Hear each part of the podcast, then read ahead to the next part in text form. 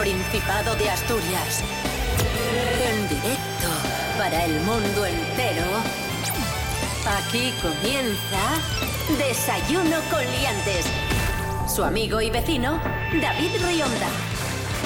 Buenísimos días, Asturias. Hoy es martes 27 de febrero de 2024. Son las diez y media de la mañana y digo buenísimos días por decir algo, porque ayer, madre mía, qué día tuvimos en Asturias, con frío, con lluvia, con nieve. Hoy es cierto que a priori mejora un poco la cosa. 20% de probabilidad de lluvia y aumentan ligeramente las temperaturas. En Asturias máximas de 6 y mínimas de 1. Rubén Morillo, buenos días. Buenos días, David Rionda. Buenos días a todos y todas. Yo dudé. Dije, ¿me habré dejado las gafas de sol puestas? Porque lo veo todo muy negro. Muy negro. Estaba todo oscurísimo. Pero no, no. Eh, tela, ¿eh? ¿Y la nieve? Ya tenemos nieve. Tanto que se quejaba la gente, no hay nieve, pues ya hay ahora y por demás. Es ciertísimo. Hasta el jueves no empieza a remontar un poco la cosa. El viernes vamos a tener nubes y claros, aunque el fin de semana vuelve a llover. Cuidadín. Desayuno con liantes, ay, lere, lere, lere. Desayuno con liantes, ay, lere, lere, lere. Desayuno con liantes, ay, lere, lere, lere. Con.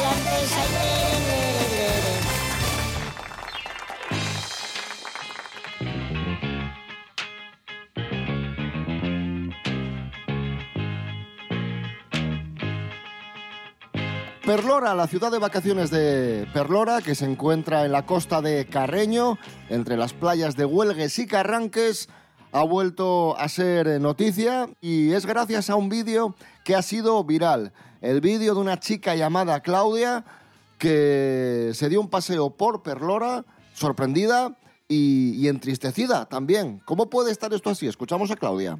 Estamos en Perlora, una antigua ciudad vacacional de Asturias. Desconozco el motivo por el cual esté todo abandonado y no se pueda comprar estas casas, pero es una pena porque es todo muy bonito. Hay absolutamente todo tipo de instalaciones. O sea, esto era como una mini ciudad de vacaciones. O sea, aquí tenemos como lo que eran las tiendinas de antes. Todo está abandonado, o sea, no vive nadie.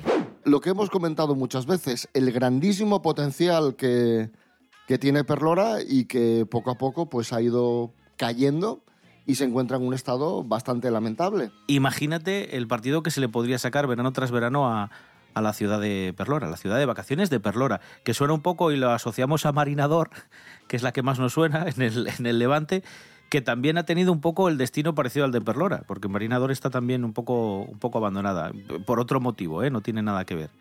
Eh, ¿Sabes de qué año es Perlora? ¿Sabes cuándo se inauguró? Mm, ahí va.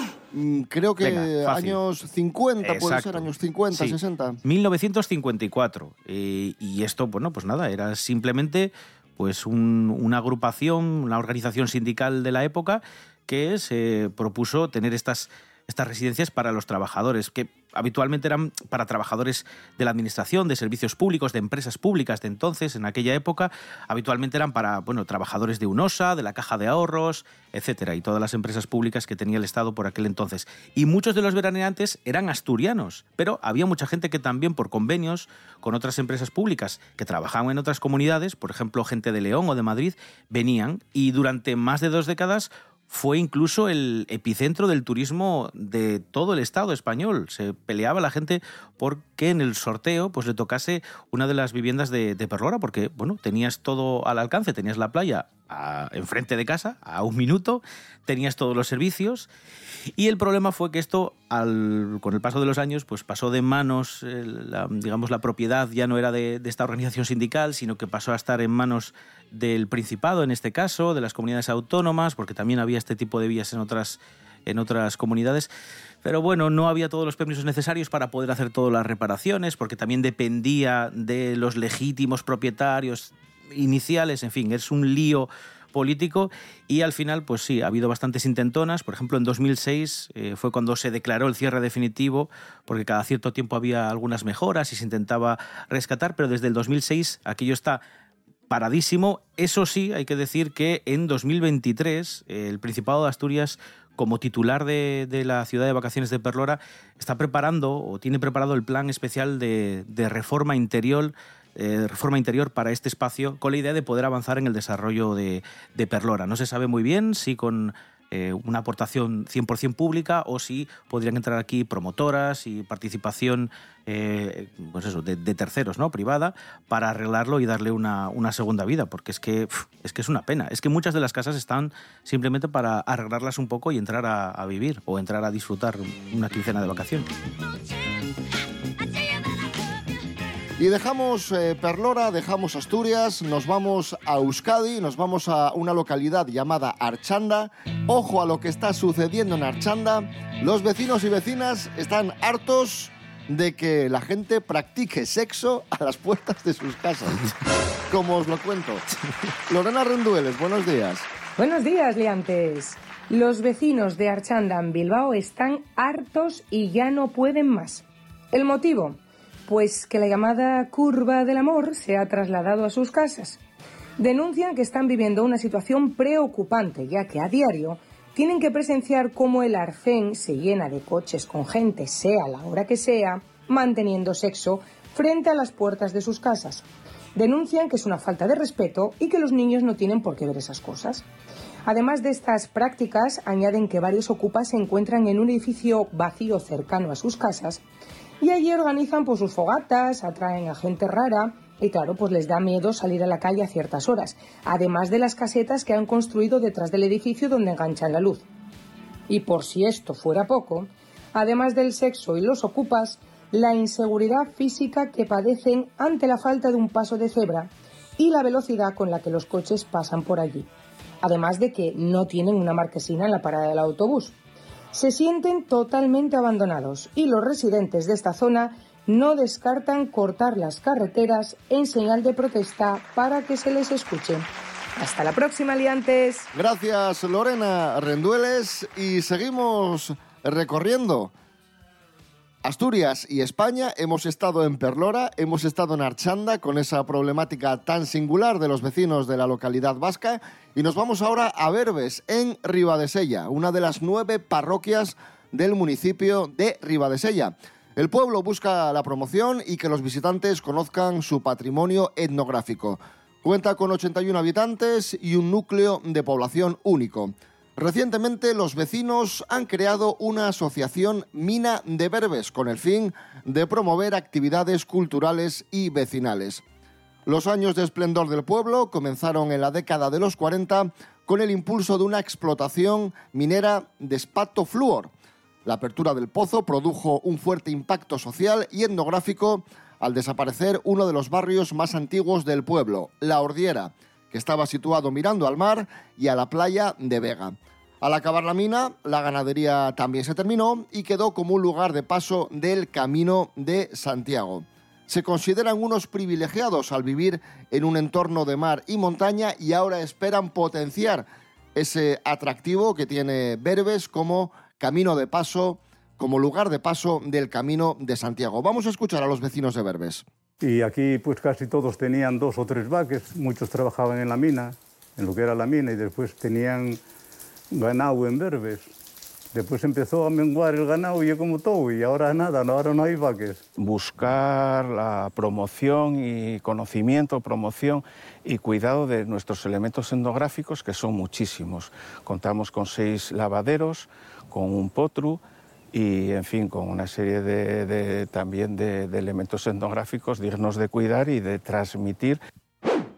Hmm, es el pueblo de Leti, ¿no? De nuestra... De Leti Sánchez. Sí, sí. Sí, sí, sí, sí. Siempre lo menciona. Sánchez veranea en Verbes. Siempre tiene a Verbes en, en boca. Verbes en Ribadesella. Un saludo muy, muy cordial a todos los vecinos de, y todas las vecinas de Verbes y a la gente de Ribadesella que nos pueda estar escuchando. Ponemos música a este martes 27 de febrero, además una canción muy especial hoy que se cumplen seis años del fallecimiento del gran Enrique Castro Quini. Escuchamos a Pipo Prendes, ahora Quini, ahora.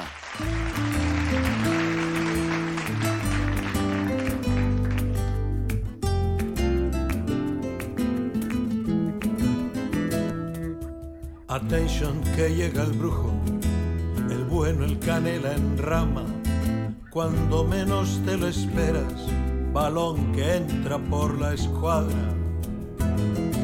La vida es un puro juego y no hay que tenerle miedo. se gana, se pierde y que hay que ser un caballero. Bendito tu ritmo que enseña a ganar la clase, el estilo, la pura bondad. Ahora, Kini, ahora, tú sabes que es triunfar. Triunfar es ser pichichi en la conciencia, number one. Ahora, Kini, ahora, Quinocho del No Camp el 9 del Sporting, el carisma popular.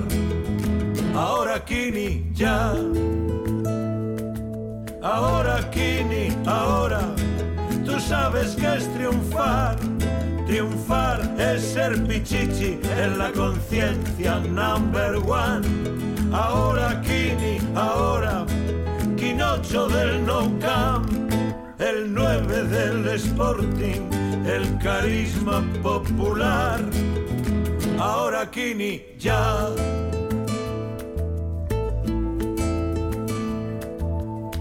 Contigo no pudo el AMPA, España conmocionada, patrón de los bien nacidos, tu vida no es cuento de hadas. Se rueda Kini en el campo, vitamina para el gol y un suspiro y el aplauso emociona al molinón. Brujo, maestro, gurú del balón, tú haces que el viento se ponga a favor. Ahora, Kini, ahora, tú sabes que es triunfar triunfar es ser pichichi en la conciencia number one. Ahora Kini, ahora Quinocho del No Camp, el 9 del Sporting, el carisma popular. Desayuno con liantes con David Rionda y Rubén Morillo. Hablamos de literatura en Desayuno con Liantes. Eh, la niña del sombrero azul es la última novela de Ana Elena Rivera. Sí, la escritora asturiana hace un recorrido por todo el siglo XX a través de las mujeres. Una novela que transcurre por numerosos escenarios, entre ellos como no Asturias, pero también por Rusia o Cuba. La niña del sombrero azul es una niña de la guerra que huye a Rusia eh, la hija de la protagonista, y es una historia de ficción con inspiraciones reales, una crónica social e histórica que requirió de gran documentación. Porque si las protagonistas van a un cine de Madrid, la película eh, que ven es la que se proyectaba justo ese día, por ejemplo. O sea, hasta ese punto llega la documentación. Es su novela más personal, en el libro hay cabida para nostalgia, el llanto o la reflexión narrada con ritmo y acción. Vamos a escuchar precisamente a Ana Elena Rivera contándonos precisamente cómo surgió la obra y dónde escuchaba o dónde se inspiró para todas esas historias que se pueden leer. Toda la historia es ficción, es ficción histórica, las protagonistas nunca, nunca existieron y, sus vidas tampoco, pero todo está eh, basado en pequeñas historias que sí que fueron reales. Está basado en las historias que yo escuchaba en el taller de costura de mi tía, que era modista, y por allí pasaban muchas mujeres, pues aprendices, clientas a probar, y, y bueno, pues vecinas y amigas, mi madre que iba a coser con ellas, y yo siempre estaba por allí. Y allí pues hablaba y se hablaba de todo, y había días que hablaban de lo que habían hecho esa mañana y había días que hablaban de cuándo la guerra, de cuándo los años 60, de cuándo se habían casado. ¿Sabes a qué me recuerda esto que contaba Ana Elena? ¿A qué? A, tu familia. Y dirás, ¿por qué? Bueno, porque tu, madre tenía una peluquería y allí me imagino que habría también, un, vamos, una muestra social terrible, historias eh, a tu tiplén. Pues ya estás escribiendo novela, David. ¿Ya? Igual. Sí, sí.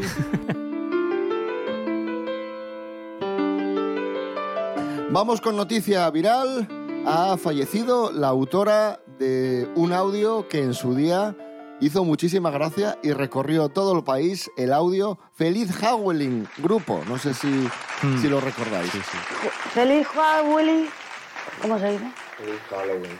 Feliz Halloween, grupo. Soy Vanessa pues ha fallecido la autora de, ese audio. Nos lo cuenta Natalie García. Buenos días, Natalie. Muy buenos días, liantes. Bueno, pues hoy os traigo una trágica noticia y es que Vanessa Cuadra, que la recordaréis, la mujer de 40 años que pronunció el mítico audio viral que decía Feliz Halloween Grupo, ha muerto tras sufrir un infarto en plena calle. Su tía ha sido una de las encargadas de anunciarlo en redes sociales. Al parecer, la mujer sufrió un infarto en plena calle y sus familiares lo achacan a una negligencia médica. Vanessa se hizo viral por un audio en 2018. En él pronunciaba esa mítica frase que corrió en las redes como la pólvora para felicitar el Halloween. Feliz Halloween. ¿Cómo se dice? Feliz Halloween. Feliz Halloween. Grupo, soy Vanessa. Pocos días después acudió al programa Gente Maravillosa de Toñi Moreno, donde conoció a Sergio Contreras, que era su cantante favorito, y recordaba su mítico momento diciendo Feliz Halloween, ya lo digo bien. En la cuenta oficial de Instagram de Vanessa, que ahora está privada, lógicamente, también compartieron la noticia de su muerte en un story en el que agradecían el apoyo mostrado a la mujer durante todo este tiempo desde que dicho audio se hizo viral. Con palabras literales dicen, lamento comunicar que por culpa de la sanidad que tenemos en este país, así como podéis leer, Vanessa ya no está con nosotros. Y ojalá pues, que puedan hacer justicia, ya que entre todos haríamos más. Eso es lo que os puedo contarle antes. Así que un besito muy fuerte y hasta el próximo día.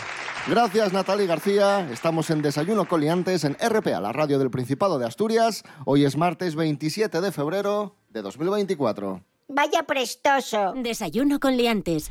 Síguenos en las redes sociales. En Facebook Desayuno con liantes y en Instagram arroba desayuno con liantes. El pasado viernes se entregaron los premios AMAS, los premios de la música asturiana. Vamos a hacer un balance rápido, un recorrido rápido por los ganadores y ganadoras. A ver, hay tantísimos. Vamos a destacar eh, los mejores discos. Por ejemplo, mejor disco folk se lo llevó seis reales por su tripar. Y al prau pidi la riega.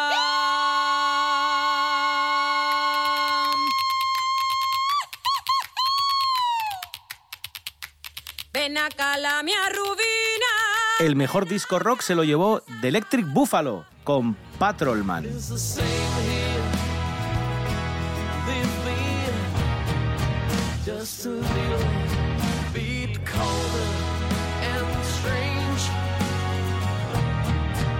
Y el mejor disco, Otras Escenas, se lo llevó Love Feroz con Tengo Sed.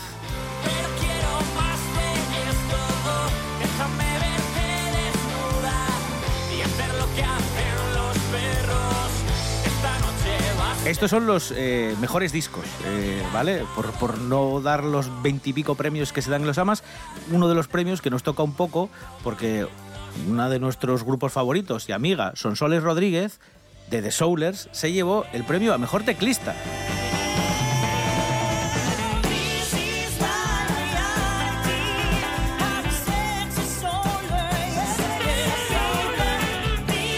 Y si quieres nos quedamos con el premio a mejor voz, que también suele ser de los más destacados por ser uno de los más importantes, que este año se lo llevó Daniel Larriet de Chamaco Güey.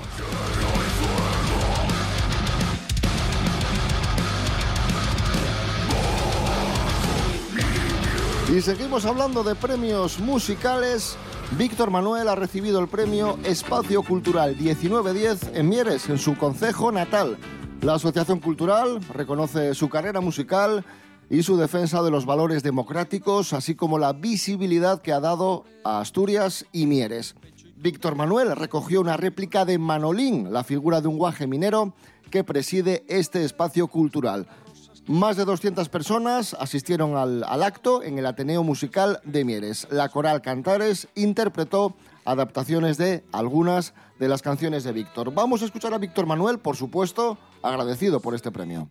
Muchas gracias por tanto cariño, por acordaros una vez más de mí. Yo tampoco me olvido de vosotros. A estas alturas de la vida, ya hace muchos años que sé que, bueno, no es tan difícil salir de Asturias. Lo que es más difícil es que Asturias salga de ti. Qué bonita frase de Víctor Manuel, al que vamos a escuchar con El Cuélebre. Dicen que el cuélebre tiene la escama de un pez que vive dentro del río y que nadie lo ve. La última vez que lo vieron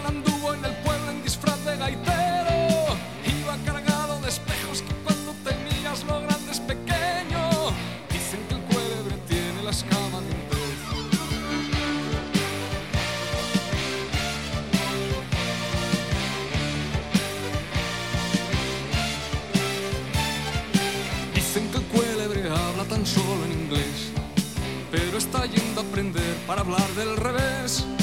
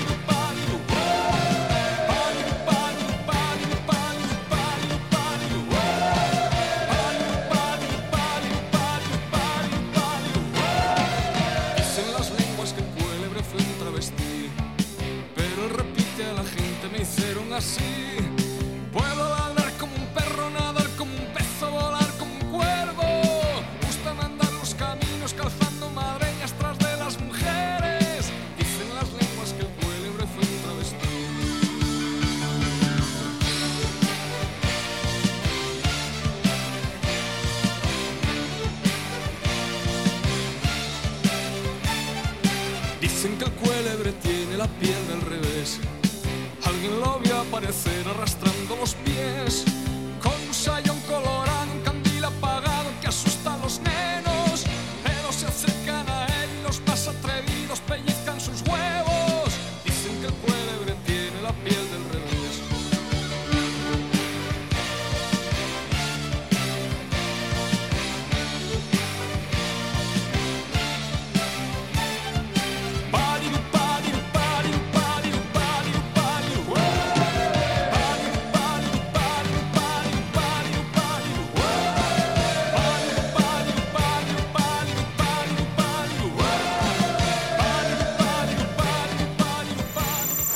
Desayuno con liantes. Noticias de cine. ¿Y con quién contamos noticias de cine? Con Miguel Ángel Muñiz, muy buenas. Buenas, hombre. Y con Fran Estrada, muy buenas. Buenas, estoy aquí porque no sé si lo sabéis, por cierto, pero soy sobrino segundo de Guillermo del Toro. Otra vez. No, el otro día era de Fernando Trueba. Ah, es verdad, es verdad, era Sí. Trueba. ¿Eso es verdad? ¿Pero es verdad eso? Eh, mira, si ya empiezas diciendo que es mentira, me ofende. Pero eres primo de Paz Vega. Pero soy primo de Paz Vega. Y eso sí es verdad. Y eso sí es verdad. Una de las actrices favoritas de Miguel Ángel Muñiz. Sí, sí. Me encanta. Noticias de cine, vamos con la primera. Han hecho una entrevista a Sylvester Stallone en, en The Tonight Show y ojo, porque le han preguntado, ¿va a haber Rambo 6? ¿Y ha dicho que sí? Ha dicho que no. Ah, no. Pero ha dicho que sí está interesado en hacer una película de Rambo en su juventud. O sea, que no sea Rambo 6, que sea Rambo menos uno o menos dos. Efectivamente, Rambo año cero. Rambo en sus orígenes. O sea, antes, como antes de volverse loco en el ejército. Eso. Pero no tiene mucho sentido por lo que vas a decir ahora. Y le han preguntado a Sylvester, ¿y quién te gustaría que hiciese de Rambo? Porque claro, tú ya no estás para hacer de Rambo Claro, joven, de Rambo joven no. Y dijo, Ryan Gosling. ¡Oh, sí! Ryan Gosling. Claro, pero no tiene sentido porque... Sí, porque es el actor que más se parece a Rambo actuando. Y a- actualmente. y a- y a- a Sylvester Stallone, quiero decir. Claro, pero el problema es que Ryan Gosling tiene una edad bastante mayor que la que tenía Stallone cuando hizo la primera. Pero Ryan Gosling te puede hacer un papel todavía de 17 años. Pero de Rambo joven no puede hacer. Sí puede. puede. Ryan Gosling puede hacer lo que quiera. es un actorazo. No, no sé, no sé, no tiene mucho sentido. Estoy de acuerdo, ¿eh? que no tiene mucho, mucho sentido. Ah, bueno, pero mira, puede hacer de, de él, eh, ¿cómo se llama este? El Timothy Chamberlain de este, ¿cómo es? Ah, Timothy Chalamet de ese, sí. Chamberlain de ese. ¿Sabes Se quién, lo, se lo da al cuerpo. quién podría hacer? Lo que pasa que ya no es joven, pero por ejemplo Juan Diego Boto. Podría hacer de Rambo Tenía también. un aire a Stallone de Pero, joven. joder, es que Juan, Juan Diego Boto es casi igual de viejo que Stallone. No, por eso te digo ¿Me que, de rasgos, que de rasgos se, se parecía, ¿no? En los 90 estaría bien que lo hubiera hecho. Rumores de quién va a ser el nuevo Batman de James Gunn. El último en salir a la palestra, Alan Ritson. ¿Quién es ese? Ah, ese es el de la serie de Richard y, y el de Halcón y Efectivamente. Paloma, sí. ¿Cuál qué? No sé quién es. Nah, un, un tío cachas rubio. Y él ha dicho que estaría encantado, él se está postulando y los fans están friendo a, a tweets a James Gunn y a, y a mensajes porque quieren que sea este, este señor. Yo creo que, a ver, Nah, pero, no ver, pe- a verlo. pero es que no pega ni con cola, tío. De cara no pega nada. tiene 41 años, que es un poco la edad que están buscando para el nuevo Batman. ¿Pero no va a seguir siendo este el vampiro? ¿Qué va? ¿Qué va? Ese es de un universo aparte. Eso es aparte. Ah, Eso es como hay- el Joker de Joaquin Phoenix. Ah, Es este señor. no sé quién es. Ese era. No sé quién. Nada, uno, uno. Un tío que está cuadrado, pero es que no, no tiene cara de Batman, joder. Pero tiene cara de tronista. Pero para pero pa ser Batman lo único que tienes que tener es mandíbula. O sea, bueno, no hombre, cara. pero el, ge- pero el gesto, la cara, no vale cualquiera. No vale, no puedes meter al mismo que hace de Batman a hacer de Superman, por ejemplo. Última noticia, la crítica sigue friendo a Madame Web, la última película de Marvel, críticas horribles, esta película del universo de Spider-Man, protagonizada por Cassandra Webb, interpretada por Dakota Johnson, y estos son personajes de Spider-Man, pero sin Spider-Man. Hace una semana me pasaba la vida corriendo contra el tiempo. Ayudarle, ¿vale? Intentando salvar a personas a las que se les acababa ese tiempo. Hasta que un momento lo cambió todo. A ver, es que el problema de esto de Sony es que ahora Marvel, bueno, hace unos pocos años, recuperó los derechos de Spider-Man que tenía Sony, pero Sony tiene todavía unos cuantos derechos de personajes de los cómics de Spider-Man, ¿no? Como Venom, Kraven el Cazador, Madame Web y toda esta vaina. Entonces, claro, se pone a hacer películas de personajes de Spider-Man sin ninguna referencia. Morbius con Jared otra también de hace poco. Claro, ¿qué pasa? Que el resultado es rarísimo, porque Venom, a pesar de que Tom Hardy hace que la película se pueda ver, no tiene ningún sentido sin, sin Spider-Man. Y quizá es el que menos el que menos lo necesita porque, bueno, es como un personaje así carismático y tal, pero claro, en el cazador, Madame Web, lo que sea, Morbius, es como en plan, claro, pero aquí la gente va a verlo porque conoce que son cosas de Spider-Man, pero no hay Spider-Man.